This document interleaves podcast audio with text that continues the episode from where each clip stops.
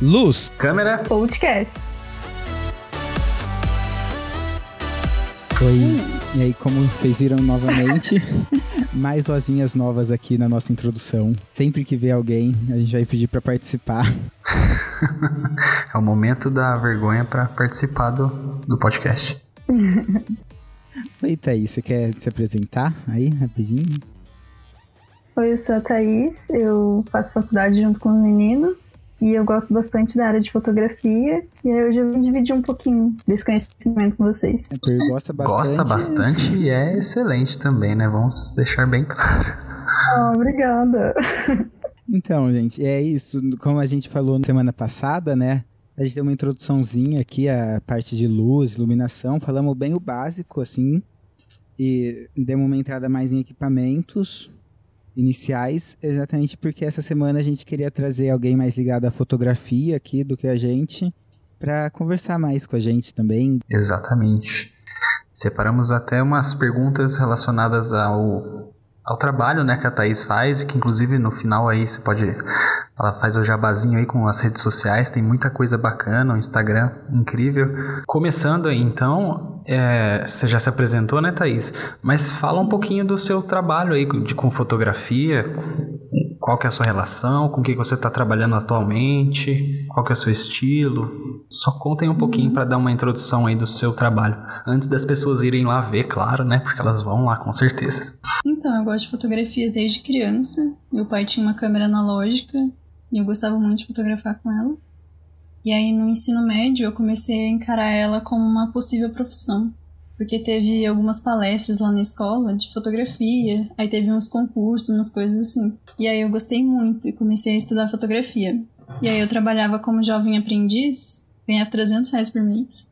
Aí fui juntando, juntando. Aí eu comprei uma câmerazinha.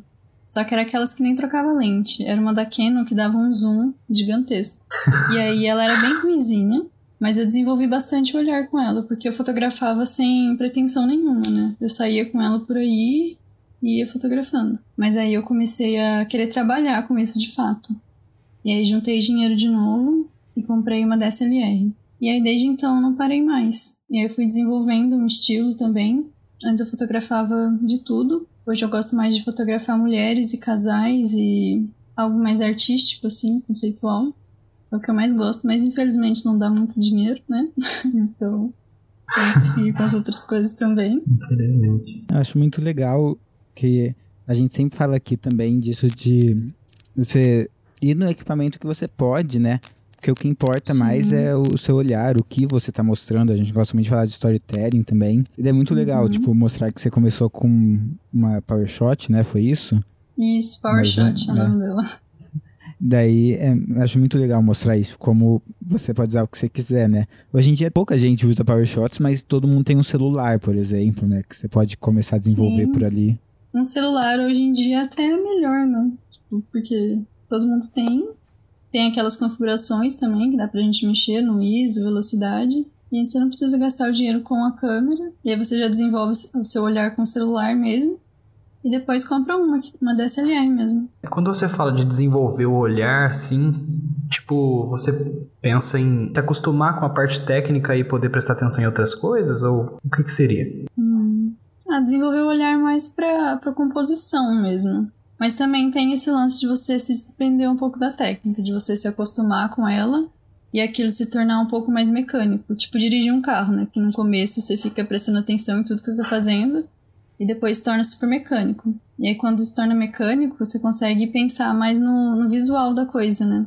E aí você pode fazer composições diferentes, prestar atenção em detalhes que podem fazer toda a diferença, coisas assim. A composição é uma coisa também, né? É, é uma coisa mais técnica ou mais subjetiva? Eu nunca. Ah, tem várias, tem várias técnicas, né, de composição, mas no fim acaba sendo mais subjetivo, né? Tipo, eu nunca fui muito da técnica, para ser sincero para vocês. Tipo, eu aprendi ali o básico e já comecei a desenvolver o meu olhar. Eu, tipo, dominei o básico e fui desenvolvendo meu olhar, que eu acho que isso é o mais importante, que faz diferencial mesmo na fotografia. É você desenvolver o seu olhar, criar o seu estilo, para que as pessoas vejam e saibam que é você que está fazendo. E tem aquelas regras, né? Regra do terço, as coisas também é um bom início para você começar a compor, né? Mas é importante também você saber todas as regras, né? Para depois você poder quebrar elas e fazer o que você realmente sabe. Porque também não é muito válido você só sair fazendo e não conhecer as regras, né? É legal você conhecer as regras e depois fazer o que você quiser com elas. É mais rápido também, né? Você vai, se você, Sim. ah, não vou aprender nada de regra, aí você vai acabar sofrendo muito mais, sendo que você podia só aprender que não são coisas tão mirabolantes assim. E aí depois que já tá com o básico, né, é muito mais fácil de conseguir seguir. Com certeza. Mas é, pelo que eu percebo, nesse estilo que você falou assim, principalmente acompanhando ali o perfil que tem as fotos de casais, me parece pelo menos que você gosta bastante de usar a luz natural, né? Assim, a luz do ambiente. Sim, Ou, minha luz é. preferida. Mas você usa algum equipamento ou você, tipo, de luz? Obviamente você usa algum equipamento, né?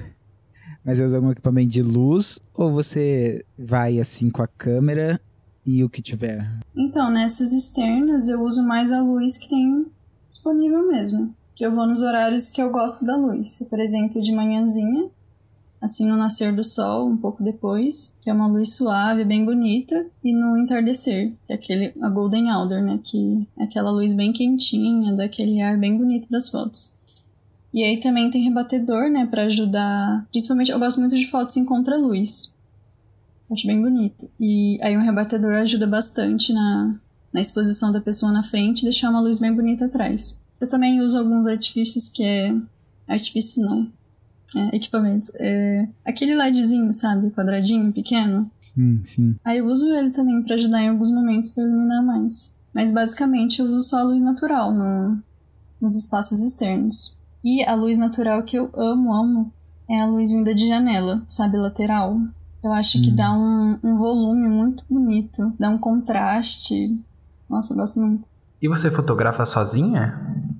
Ou alguém vai junto pra ajudar com esses equipamentos? Ah, então eu fotografo sozinha também, mas eu também fotografo com uma amiga.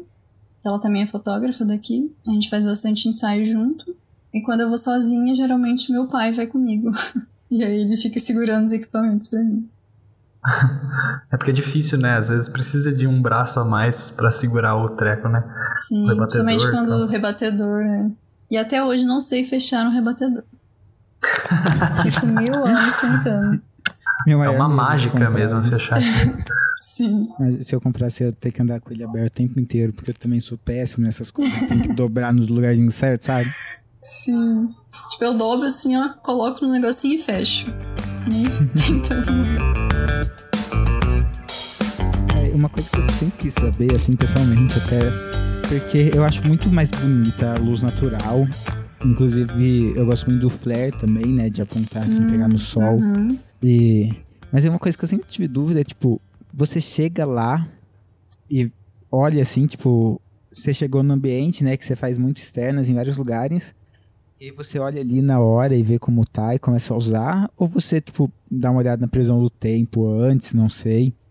Porque assim foi minha maior dificuldade, mesmo gostando muito de luz natural, é chegar e sem meio que ter certeza, sabe, de como vai estar. Você só conhece muito bem, e aí você, tipo, como chegar pra você, você vai conseguir se virar. Ah, eu dou uma olhadinha na previsão do tempo, sim. Vejo quando vai ser o pôr do sol, né? Pra gente poder aproveitar a luz até o fim. Mas a coisa é chegar lá e ver mesmo. Você chega lá, vê onde que a luz tá, coloca modelo, faz uns testes, dá pra fazer uns testes com a própria mão, né? Tipo, você coloca pra ver como que a luz tá rebatendo em você. E aí é assim mesmo que eu faço. Quanto tempo antes você chega? Antes do final da luz, assim. Eu Quando o sol umas- se põe, no caso. Eu começo a fotografar umas 4 horas, que a luz já tá bem bonita. E aí vou até o pôr do sol, que geralmente é umas 5h50, 6 horas. E dá pra fazer bastante coisa? Dá É que eu penso, eu penso em, eu, eu não, eu não, nunca fiz foto estilo, né? Mas eh, pra vídeo assim parece que é tão pouco, né? Passa rápido. Nossa, pra vídeo é muito difícil externa, né? Muito, muito, muito difícil. Porque a luz se movimenta muito rápido. É difícil acompanhar. Mas com foto é bem mais tranquilo. Ainda mais quando você dirige as pessoas ali, as coisas vão acontecendo naturalmente. Verdade, né? Tem toda essa questão da direção da, do, do fotógrafo também. Nossa, muita gente esquece de aprender isso também. Nossa, foi a coisa que eu mais tive dificuldade. Porque eu era muito tímida, muito, muito, muito. E aí foi um desafio para poder conseguir dirigir as pessoas certo. Mas assim, direção é um assunto que a gente tem que trazer logo aqui, né? Verdade. é muito bom, muito bom para falar. Tem muita coisa além da técnica também. Mantém Agora eu tô começando a tentar fazer vídeos também nos ensaios. Você faz tudo? Tipo, o vídeo e Sim. a foto? Uau, normalmente a gente vê pessoal indo em dupla, né? Um faz o vídeo, um faz a foto. Ah, então, às vezes eu vou com a minha amiga. Só que a gente faz os dois, nós duas. Tipo, a gente faz. Nós duas fazemos fotos e nós duas fazemos vídeos. E aí depois a gente junta os takes e monta. E é muito diferente a abordagem que você tem que ter com a luz para fotografia estilo e para vídeo? Tipo, as coisas que você está procurando na luz para uma coisa e para outra é mais ou menos o mesmo ou é muito diferente? Você já falou que o sol anda mais rápido e tal, mas É porque só explicar também, eu acho que você faz especialização em cinematografia também, né? Além Sim. de trabalhar com foto estilo. Então você tem um bom conhecimento das duas, né? Ah, eu acho que elas têm o mesmo. a mesma raiz, assim. É só mais nessa questão de continuidade mesmo, que no vídeo é muito complicado em externa. Porque na foto você não precisa dessa continuidade, né? Cada foto pode ter um, um look diferente. Mas no vídeo, quando você tá fazendo uma cena, é bom que eles tenham. né? Que eles. Ah, tem um com o outro. E aí isso é a minha maior dificuldade. E aí tem que mudar as configurações da câmera. E depois tem, também tem que ajustar na pós. Ficar acompanhando, né? É continuidade para quem tá coçando a cabeça é, é basicamente de uma cena para outra, né? Tem um corte. E aí, normalmente, a gente grava em momentos diferentes, né? Às vezes em momentos muito diferentes, muito espaçados, mas na hora que vai pro vídeo ali, na hora que corta de um pro outro, a diferença fica muito evidente se for filmado de forma é muito diferente. Sim. Então realmente é um desafio. E é interna para vídeo é bem melhor, né?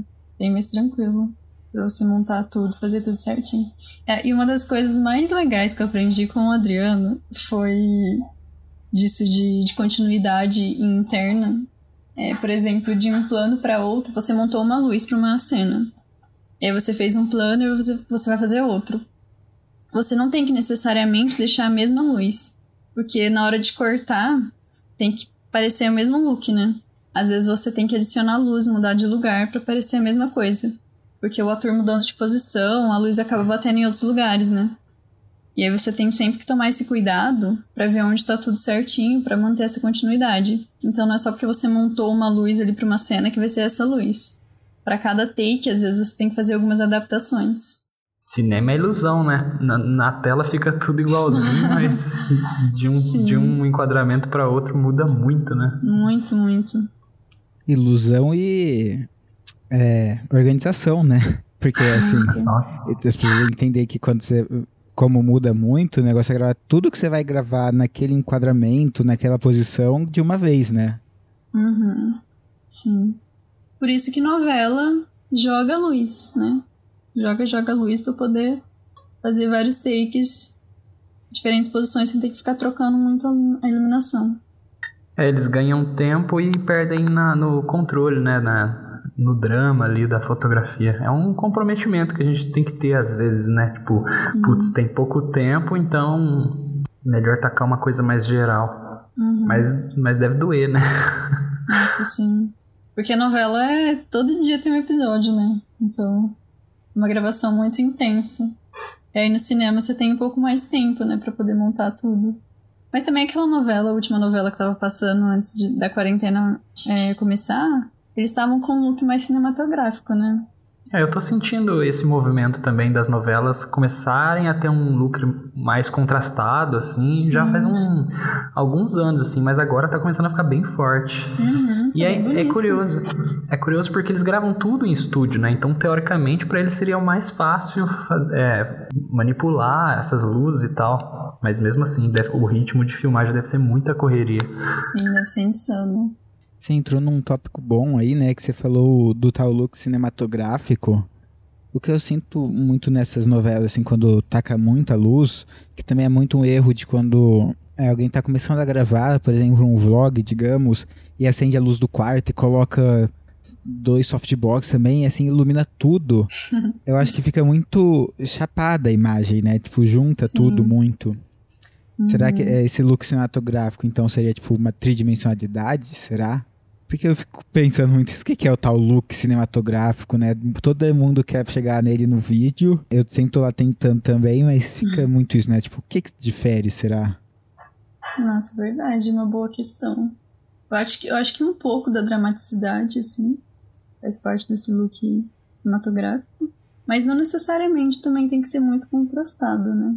É, eu, eu sinto que quanto mais luz, mais difícil é de causar tridimensionalidade na imagem, né? Porque aí você tem que começar a mexer com intensidades de luz muito sutis ali para tipo separar a pessoa que está na frente do fundo. Fora também a mise-en-scène e tal, a parte da arte, mas não sei, eu sinto que a luz assim é o fator principal ali para criar, para deixar a imagem sem ser aquele 2D, assim, que fica tudo misturado. É, também isso da. Tipo, a direção de arte é muito importante, né? Por exemplo, nos filmes do, Wes Anderson, tem uns planos que é tudo muito focado e bem aberto. Mas aí a composição e a direção de arte presente dá aquele look cinematográfico, né? Pode estar bem iluminado, mas mesmo assim a gente fica com aquela sensação, né? Verdade, é um bom exemplo mesmo. É, eu tinha nos planos até um, um episódio sobre isso, talvez até chamar tipo look cinematográfico. É que eu ainda tô pensando sobre tacar, mas isso é uma coisa que eu queria falar. Muita gente acredita que é tacar lente no 1.8, 1.7, 1.4, desfocar, e é isso, né? Tipo, pronto, eu vou fazer sempre assim. eu posso travar minha lente no 1.8 e vai ser sem cinematográfico. E você acabou de trazer um exemplo ótimo, né? De o contrário disso. Mas eu já tive essa fase. Que eu, quando eu comprei, quando eu comprei 50mm, nossa, eu tinha só que fazer close com tudo desfocado no fundo. Sim, todos tivemos. Eu também passei pelas 50mm, né? A cinquentinha que chama, 1.8. Sim. Devo ter usado os primeiros três meses, ela literalmente só em 1.8. Não podia nem ir pra 2. Engraçado também tem essa pira, quando tá com a lente muito aberta, a qualidade cai. Nossa, mas eu acho muito sutil isso. Eu, também, eu não tenho é, câmera pessoal assim, mas então eu não sinto muito no olho. Talvez meu olho não esteja tão acostumado, mas vocês sentem muita diferença? Acho que depende da lente também, né? Que é, é. comum é, é as lentes mais baratas, principalmente, muito abertas, ter uma a distorção cromática, né, nas bordas da imagem, tipo, você aproxima nos cantos. Mas eu acho a, a 50mm muito boa pelo preço dela. Eu comprei a minha nova por 320 reais. Agora tá bem mais caro, mas assim, ela entrega um resultado muito bom e é muito barato. E é clara, né, também. Hum, sim. Você sabe até, tipo, se isso influencia na qualidade da luz que a gente vê na foto ou no vídeo? Tipo, eu realmente não sei agora. Porque você tem que aumentar o ISO, né? Então, porque se você coloca, por exemplo, em 5.6, que é onde a, a lente do kit normalmente chega em 50mm, uhum. você tem que aumentar o ISO um pouco mais, né? Então, acho que acaba perdendo um pouco da qualidade de luz, talvez. Sim, com certeza. Perde sim. E também tem uma questão das cores das lentes, né? Eu não sei explicar isso tecnicamente, mas eu sinto muita diferença da lente do kit 1855, a gente pode colocar a mesma configuração nela e a mesma configuração na 50mm. A luz na, na 50mm, a cor vai estar tá muito mais bonita. É toda uma engenharia ótica que a gente acaba esquecendo, né? Fica olhando só os parâmetros mais comuns, mas tem muita sutileza. Tanto que é por isso que tem muitos preços muito diferentes, né, das lentes. Eu comprei é uma recentemente, que é a 28mm 1.8. Ela é muito boa, muito, muito, muito boa. Acho que é a maior lente que eu tenho. Só que eu ainda acho a cor da 50mm mais bonita. Não sei, não sei se é porque eu acostumei, mas ainda prefiro ela. Tem um negócio que eu citei aqui num outro episódio, que a gente falou só de equipamento para foto, tipo, câmeras e lentes no caso, né? E você já é, chegou a ver isso das lentes vintages? Eu comecei a pesquisar, assim, até comprei uma eu tô achando muito legal. Elas entregam umas qualidades diferentes, digamos. Não vou nem colocar se é melhor ou pior. Uhum. É, esses que são só manual? Sim, sim. É. Nossa, elas são bem baratinhas, né? São, tem tipo, eu vi uma 50 1.4, acho que era da Canon, só que daquelas mais antigas, né, dos encaixes antigos, 400 uhum. reais. A uhum. 50 1.49 é tipo mais, eu sei que é mais que 400, mais que três vezes 400. Com certeza. Mas você já chegou a usar, é bem divertido, assim. Tem o Nunca negócio, usei. é, tem o negócio do foco manual, né, que é que eu não sei como você gosta de usar mais. Eu, como faço só vídeo, eu fui acostumando, né, pro foco manual só. Mas essa é a única desvantagem, assim. Mas depois, até quando acabar esse tal vírus, se a gente puder todo mundo se ver, eu, eu levo pra você ver, é bem divertido. É uma coisa que a gente já esqueceu no episódio passado, né, de falar nesse tópico de tridimensionalidade, que a gente tava até citando, assim, um, umas outras coisas legais de ter. É que a gente não falou da máquina de fumaça, né? É eu, é, eu, também uhum. eu nunca tive uma, assim, mas pelo que eu já vi nas poucas vezes, dá uma mudança tão legal no vídeo, né? Adiciona Nossa, muito um volume. Ar, sim, dá um ar muito legal. Tem um fotógrafo que eu gosto muito, não sei se vocês conhecem ele, ele chama Gui Rossi. Acho que eu já ouvi esse nome, mas eu não lembro dos trabalhos. Ele usa máquina de fumaça. E aí ele usa, tipo, em galpões, em, em lugares que a luz entra pela janela. E aí ela demarca bastante a luz, fica aquele feixe certinho. Que é uma coisa que é, às vezes a gente tenta conseguir. Eu lembro que antes eu tentava conseguir o fecho tentando apontar a luz para algum lugar, sabe? Eu não entendia porque não aparecia. Tem que ter alguma coisa lá marcando ela. Tem um sprayzinho também que eu acho que chama Haze. Você coloca assim no ambiente e aí ele marca a luz. Mas a máquina de fumaça é mais fácil. É atmosfera, né? Tem que ter atmosfera. Sim. Mas esse sprayzinho parece legal até, sabia. Depois é caro. É, é, tipo, caro, assim? Ah, eu acho que mais de 100 reais. E, tipo, okay. você vai usar uma latinha uma, uma cena. Putz. Máquina de fumaça, né? A gente tava falando. Vamos de máquina. É, e a máquina é 200 reais. Você pode usar ela assim. E você já usou? Não, mas eu quero muito arrumar uma. Seria legal se e tivesse é uma, uma gambiarrazinha pra... pra ela, né? Assim.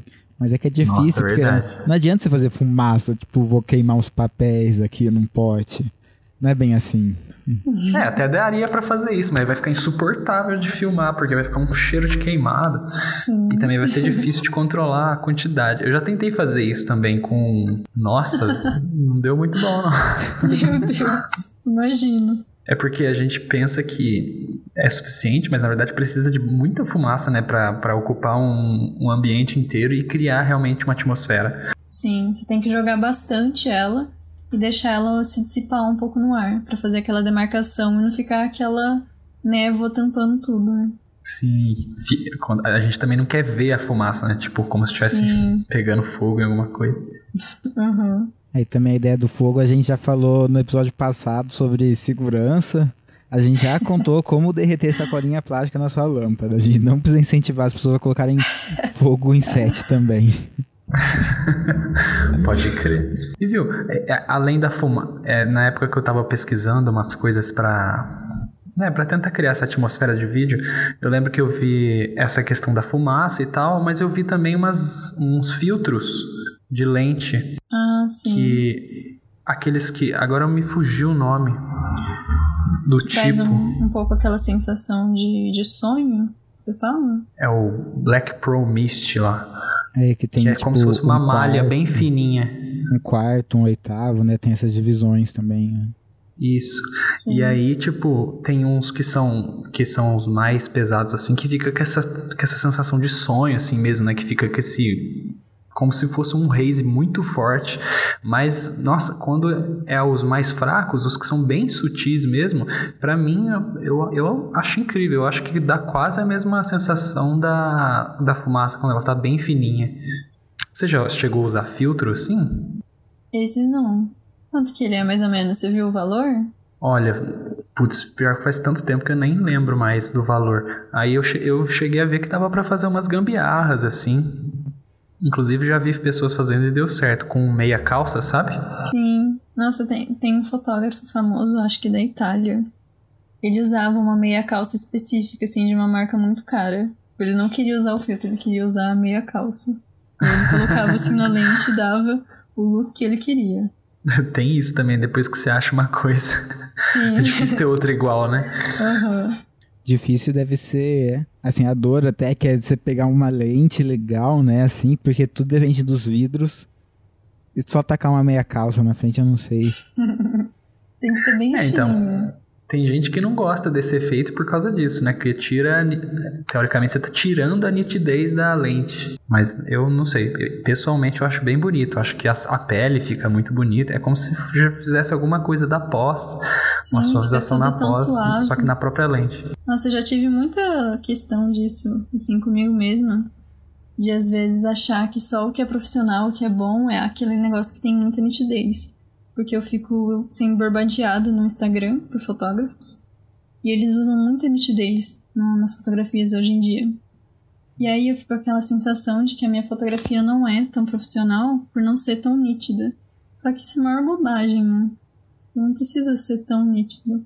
É engraçado isso, você falar, porque Realmente, nas suas fotos tem bastante atmosfera, né? Mas eu, eu sempre fiquei em dúvida se era o flare, se era a lente. Aí você falou que gosta de fazer contra luz. Talvez seja o, o, o bastante flare, assim, que você faz externa. Porque tem. Eu sinto mesmo que tem uma. Não uma nitidez baixa, mas um. Sabe? Nas bordas. Como é que você faz aquele efeito? Também já engatar nisso que o Luiz falou que eu entrei nesse negócio de tridimensionalidade, fumaça e tal, mas ia falar que não precisa, porque você falou que usa muito a luz natural e rebatedor, e as suas fotos também tem, tipo, bastante diferença, assim, você percebe o espaço ali. Obrigada. É, eu digo na... É que tem fotos que são lisinhas, né? São, tipo, fotos que a gente sente que são digitais. Que tá com eu não sei, é como se fosse aquele é um contraste bem fininho entre as bordas dos objetos e tudo mais. Aí tem o contrário disso também, que é um pouquinho menos nítido, né? Que aí as coisas ficam um pouquinho mais com as bordas menos definidas, mas dá uma sensação mais orgânica, pelo menos eu acho. Uhum. Aí é disso que você fala assim, quando você fala que as suas fotos são menos nítidas? Sim, eu acho que é mais isso mesmo. Eu não tento deixá-las tão contrastadas e como é que você chega nesse efeito? Eu uso bastante as curvas, principalmente a, a curva de baixo. Eu gosto de subir ela um pouquinho. E aí cria esse estilo um pouco mais mate, sabe? Vixe, falou um palavreado muito técnico aí. Quer dizer, pelo eu menos nem, pra mim, não sei se o Luan Eu nem sei se é mate que fala, mate, mate. Mas sabe, é. aquele look um pouco mais... Não, não sei outra palavra. As curvas, no caso, que ela disse, seria nos programas de edição, né? As curvas de luminosidade é o primeira coisa assim que quando você vai editar a cor, né, você se depara são as curvas, que é aquele gráfico que normalmente toma diagonal. Sim. É onde você mexe no, nas sombras que estão mais para baixo e nas no, nos highlights, né, que estão mais para cima.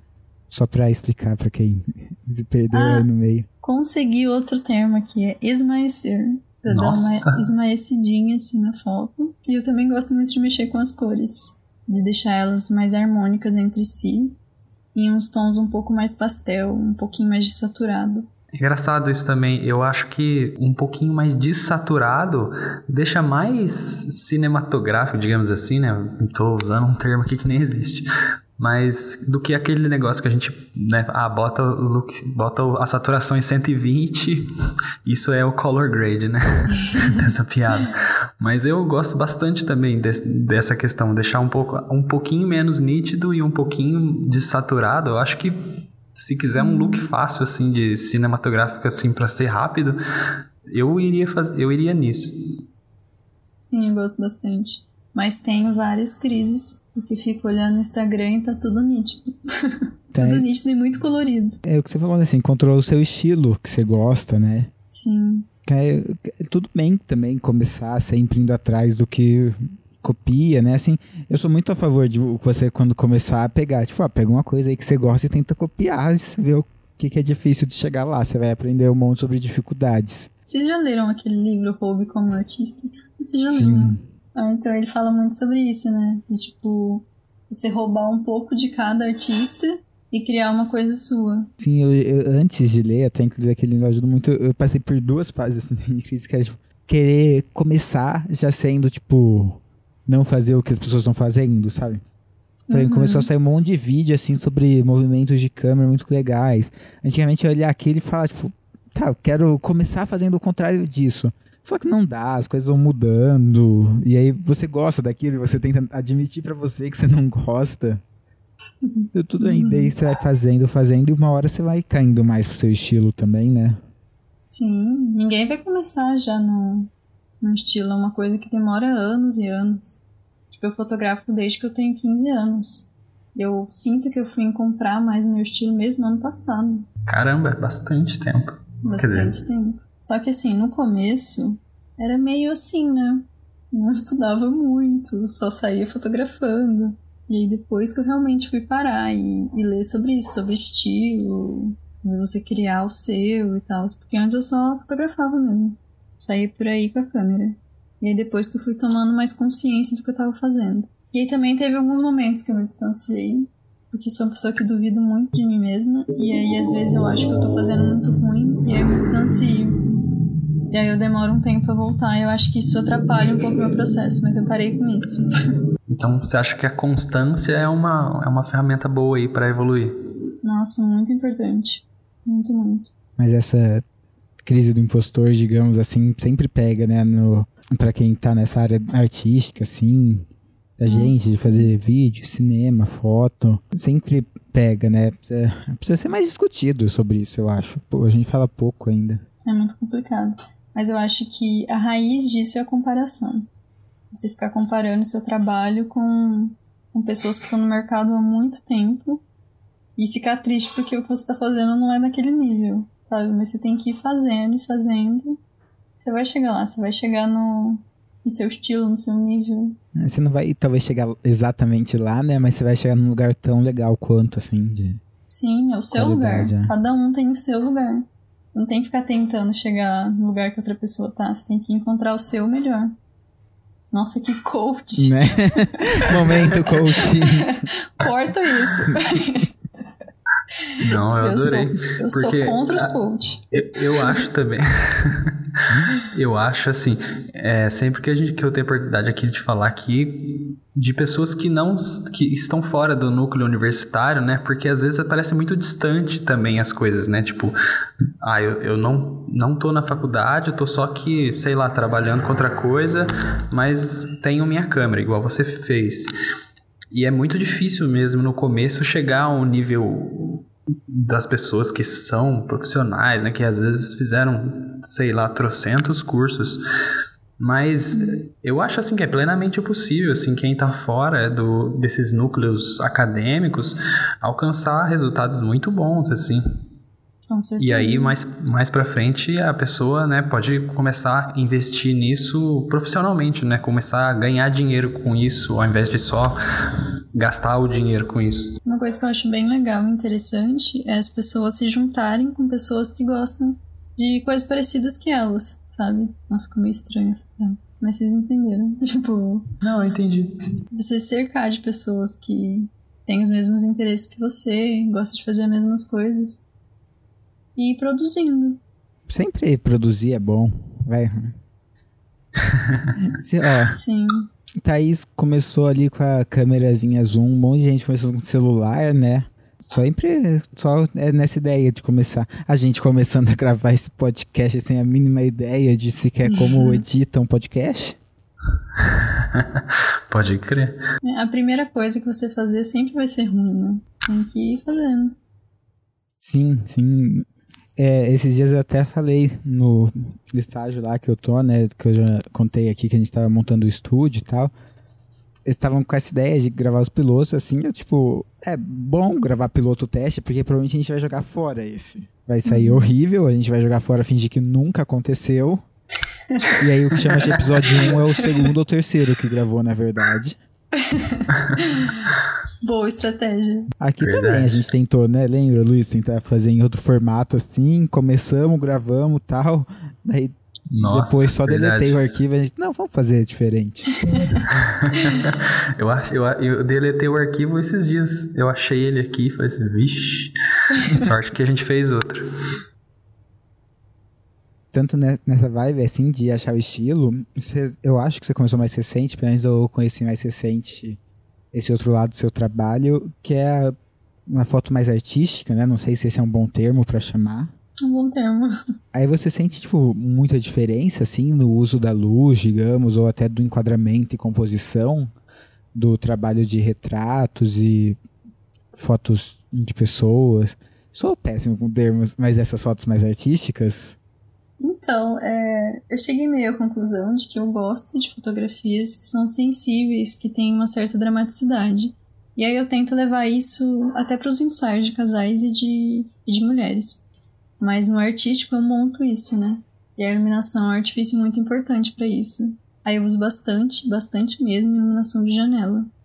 É o luz vindo lateral que eu falei. Que ela cria toda uma dramaticidade. E eu comecei com esse estilo. Eu sempre, sempre não. Eu comecei a gostar muito em 2018. Eu conheci uma fotógrafa. Tem uma plataforma. Nossa, eu vou colocando as informações em cima da outra. Tem uma.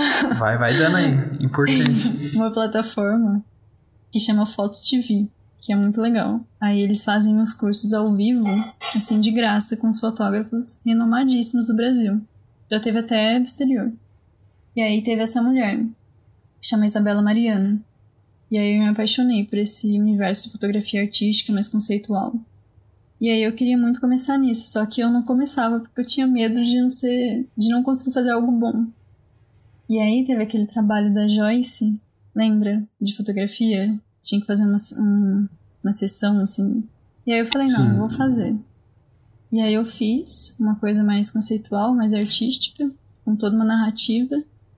E aí eu gostei muito do resultado e aí eu não parei mais. E eu tenho muita vontade de, de trabalhar com isso de fato, sabe? Ganhar dinheiro com isso, porque não ganho, só faço assim.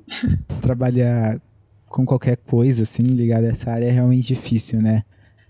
Pelo Sim. menos é, no que a gente está acostumado aqui de não ter muito uma padronização também, assim, né? Tipo, para você passar valores e para você ter outros meios de divulgar. Tem muitas dificuldades, né? A gente, a gente tá todo mundo, imagino, tentando chegar ali no momento de trabalhar com a parte do audiovisual que a gente realmente gosta, né? E viver nisso. E também as pessoas desvalorizam muito essa área, né? A pessoa vem pedir orçamento pra mim, e aí eu passo o valor e ela fica, tipo, chocada. Falando, nossa, tudo é porque isso. Elas acham, elas acham que é fácil fazer, né? É, tudo isso apertar um botão. Exatamente. Eu não sei se a gente já tá caminhando pro final, mas eu gostaria aí de uma dica sua de quem tá aí na luta aí para quem tá iniciando nessa, nessa loucura de frila de fotografia. Alguma coisa que te pegou no começo e que agora você já aprendeu que, ó, isso aqui não deu certo ou, putz, queria ter sabido disso antes. Negociar antes, né? Alguma coisa assim. Não sei, que manda uma dica aí. Estudar, muito importante você estudar a técnica, né? E desenvolver o seu olhar através de testes e testes. E acho também que é muito importante você buscar suas referências. Você entender o que, que você gosta para você produzir e se sentir satisfeito. É tipo, você junta um monte de referência, vê quais são os pontos que você gosta de cada um e constrói o seu próprio estilo. E aí, a partir disso, para você fazer portfólio, né? Seus trabalhos. E aí chama pessoas que você conhece para fotografar, cria todo um conceito no ensaio daquilo que você quer transmitir com as fotos, com o seu trabalho, para que possa chegar também você o público certo, né? Que queira o seu tipo de fotografia e que não chegue simplesmente por preço ou simplesmente porque você é fotógrafo, porque muita gente acha que fotógrafo fotografa qualquer coisa, né? Você é fotógrafo, se fotografa qualquer coisa. E não é assim, eu acho que é legal você estabelecer assim qual que é o seu nicho, qual que é o seu estilo, para você já atrair as pessoas corretas pro seu trabalho. Essa questão de portfólio, assim, e tal, para começar, você foi nesse caminho, então, de tipo, chamar gente, assim, que você conhece, porque você precisa de alguém para fotografar, né? Sim, e... só que quando eu comecei, tipo, eu não tinha essa noção, sabe, de estilo. Não tinha essa noção. Eu tinha 16 anos, sim. Só chamava as pessoas e ia fotografando. É, agora eu tenho muito mais essa noção e é legal, tipo, uma pessoa que está iniciando ter esse conselho, né, de você já montar ali qual é o conceito que você quer do ensaio para ir lá fazer. E agora também tem muito conteúdo na internet. Na minha época não tinha. É. Os idosos. Mas pior que realmente a, a, quantidade de informação na internet aumenta muito rápido, né? Demais demais, nossa. Na época que eu comecei também, o Premiere não fazia as coisas que ele faz sozinho hoje. Não é? Hoje em dia você aperta dois botões e o negócio montou o vídeo em cima da batida da música. Sim. A gente tinha que ficar cortando. Mas o outro ponto que eu ia trazer é isso, né? Que você falou os seus ensaios, então. Porque você falou que na questão, por exemplo, assim, de é, quantidade de luz, no ensaio tudo bem, às vezes você tem uma diferença entre algumas fotos, né? Sim. Mas você então tenta manter um conceito nele inteiro Sim, e não só usar, fotos. Sim, usar o mesmo tom de cores, por exemplo. O que eu não tinha também no começo. Em cada foto colocava uma cor. e agora eu tenho noção de que é bom ter uma certa continuidade nas cores e tudo isso. É bom, assim, tipo, você pegar duas fotos daquele ensaio em sites diferentes e saber, né, que veio Sim. do mesmo ensaio. Uhum. Não, no começo eu deixava uma foto super quentinha e aí a outra super azul e achava super legal. Pode crer. É, essa questão de do, o que é o ensaio em si, né? O, o ensaio é a, a ideia. né? As fotos, todas elas juntas, formam uma, uma unidade em si, né? Isso, exatamente. Muito importante isso que você falou. Muito chique. Quais suas referências que você gosta de compartilhar ou recomendações para quem tá bem começando ou para quem tá querendo subir o nível e ver, e ler e ouvir? Você já citou alguns até, né, durante o episódio. Sim. Mas vamos lá então. É, Eu vou indicar uma fotógrafa que eu amo. O trabalho dela transmite tudo que eu quero transmitir com o meu, que é isso que eu falei de sensibilidade, uma certa dramaticidade, ser uma coisa bem, bem real e artística ao mesmo tempo. Que ela chama Cris Santoro. Pesquisem no Instagram, ela é perfeita. E agora eu vou indicar filmes. Não, eu sei que todo mundo já assistiu o Clube da Luta, né? Mas eu amo. Deixa eu entrar no meu filmou. Aí eu olho meus favoritos. Pode demorar o tempo quiser. Aí eu vejo meus favoritos e vejo qual é uma fotografia. Bom, indica o Filmou aí. O que que é? É um site de, de lista? Você não conhece Filmou? Eu Tan, não tan, conheço, mas vai cortar essa parte Nossa. aí, hein? Conheça agora o Filmou. Filmou é tudo pra mim. É uma rede social de filmes que você coloca o que você assistiu, o que você quer assistir. E aí você comenta sobre os filmes, aí você tem os amigos, os amigos colocam lá, você vê o que eles estão assistindo. Muito legal. Se eu não me engano, a Ellen indicou também, né, no, no Sim. outro podcast que eles participaram. No episódio sobre crítica. Mas ó, duas coisas, Luiz, pra você. Um é que eu não vou cortar a parte. Eu vou pegar esse aqui pra eu editar e eu não vou cortar a parte. E o segundo, a gente devia abrir um perfil do podcast no Filmou. E daí a gente vai colocando tudo que a gente assiste.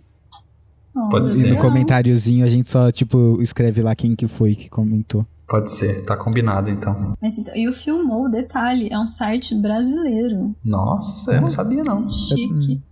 Que Eu tem descobri que aquele- o Gart que era brasileiro, agora filmou também, incrível. Olha o Brasil com tudo. Então, vou indicar Animais Noturnos, que é um filme do Tom Ford, estrelado pelo meu ator preferido da vida, que é o Jake Gyllenhaal, que fez Donnie Darko. Indico Donnie Darko também. Mas a fotografia de Animais Noturnos é maravilhosa. Nossa, maravilhosa. Ela é bem dramática, bem contrastada. E tem uns planos que são inspirados em obras artísticas. E sim, maravilhoso. Gosto muito, muito. Eu gosto muito dessa vibe mais dramática, né, pra, pra fotografia cinematográfica. E aí eu indico também, é, todos pre- precisamos falar sobre o Kevin, mas assim, é pesado. Fica aí o aviso. Vou indicar só mais um, gente, senão eu fico falando pra sempre. Ah, os filmes do... Como que chama aquele diretor? Roger Dickens, diretor de fotografia. Nossa, esse aí pra, pra filmar o pôr do sol é só chamar esse rapaz. né? Ele é tudo. Indico os filmes dele. Ele faz bastantes com. Bastantes. Ele faz bastante com os irmãos Coen. Particularmente não gosto muito do estilo deles, mas a fotografia é maravilhosa. E aí eu vou indicar mais um. É. Moonrise Kingdom, que é dirigido pelo Wes Anderson. A fotografia São tons pastéis lindíssimos, as cores super harmônicas uma com as outras, as cores complementares. Cada plano é muito bem pensado, a composição. Nossa, uma maravilha. Aí essas são minhas indicações de filme. Eu indiquei fotógrafo, filme. Agora eu vou indicar o quê? Vou indicar o livro Hobby como Artista, que eu amo ele, eu sempre leio. Quando eu tô triste, assim, achando que não sou boa. Ele me dá um up. Inclusive li essa semana. Ai, gente, não sei o que mais que eu posso indicar. Bom, indica as suas redes sociais então, para o pessoal poder seguir o teu trabalho, conhecer. Verdade. é, o meu perfil que eu posto fotos de retratos femininos e de casais é arroba Thaís Siqueira, Thaís com H, thaíssiqueira.foto com PH. Ai, ficou difícil já. tudo bem, vai estar tudo na descrição também. Isso. E o outro, que eu posto mais umas, uns retratos artísticos, eu faço bastante autorretratos também. Porque eu acho mais fácil para poder expressar algum sentimento que eu tenho, que vai ser difícil para eu falar para uma pessoa, para direcionar essa pessoa. E também por praticidade, né? Eu só pego a câmera e me fotografo. E aí esse perfil é underline Thaís Siqueira. Chique. É bom, bastante referência no cinema, né? Que é sempre um, um lugar ótimo para quem quer trabalhar com qualquer coisa audiovisual, porque o pessoal se estressa muito lá no cinema. Bom, é isso, você tem... Eu, eu posso indicar uma série? Pode. Eu exatamente ia perguntar se tem mais alguma coisa. eu quero indicar Fleabag, que é a melhor série já feita na face da Terra. E tem uma fotografia maravilhosa, uma protagonista feminina muito forte e assim que muitas pessoas vão se identificar. E tem uma narrativa bem gostosinha e é curtinha. Vocês já assistiram Fleabag? Não, todo mundo fala muito bem. Gente, assiste. Não, sério. Vou procurar, sim, com certeza. São duas temporadas de seis episódios de 20 minutos. Assiste um dia. Nossa, acho que Ah, é bem curtinho. É tipo meia curtinho. temporada de série grande, né? com episódios sim. curtos. Uhum. E ela quebra a quarta parede todo momento. Você vai se sentindo cada vez mais próximo dela. Ela é muito engraçada. Assim, muito engraçada. E é aquele tipo de série que em um momento você vai estar tá rindo, assim, gargalhando, e em outro você vai estar tá aos prantos. Eu gosto assim. Bastante emoção. Sim. Ó, Luan, vai ter que colocar os nomes dessas paradas todas aí na descrição aí, porque até eu fiquei bem interessado em tudo. Você quer que eu te copie a descrição e mande no WhatsApp? Tá bom. Por favor. É isso que eu estava tentando te dar uma direta.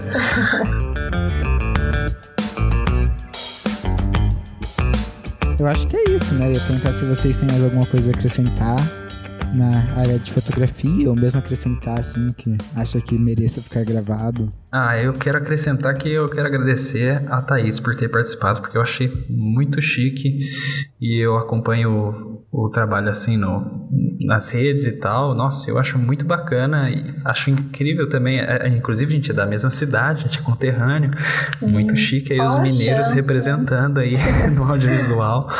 Mas valeu por ter participado, Thaís. O episódio ficou sensacional. Ah, muito obrigada. Eu que agradeço o convite. Fiquei muito feliz quando o Luan me chamou. É isso, muito obrigado mesmo por participar. Vim aqui, né, falar nesse pleno sexta-feira à noite, a gente gravando aqui. impedindo o sextou essas horas.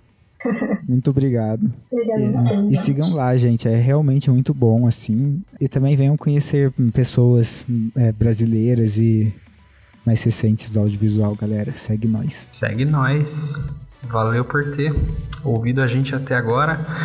Vamos ver aí se esse episódio vai ficar grande. O material bruto tá grande. E é isso aí então. Nossas redes sociais somos no Facebook, Instagram e Spotify, arroba Luz Câmera Podcast. Qualquer dúvida, sugestões também, você pode mandar um e-mail para luzcamerapodcast.gmail.com. E é isso. Até semana que vem. Tchau, tchau, gente. Tchau, gente.